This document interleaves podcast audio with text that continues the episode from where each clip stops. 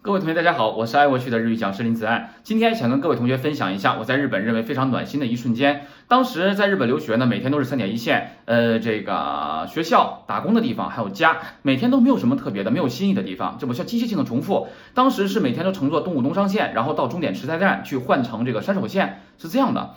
那么突然有一天，我在这个出东武东上线的站的时候呢，突然听到站内的广播，让我瞬间觉得非常的温暖啊，非常的感动。当时的站内广播是这样说的。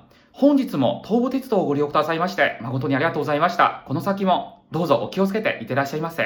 那这句话的意思是什么呢？就是感谢您今天乘坐东武铁路，那么祝您一路平安。当被 嗯这个以关怀的口吻呢去这样说的时候呢，突然感觉到非常的温暖，非常的感动。这是生活中小小的幸福才是最幸福，小小的感动才是最感动。我不知道同学们是否在日本也有这样温暖的瞬间呢？可以分享给我，分享给大家，谢谢。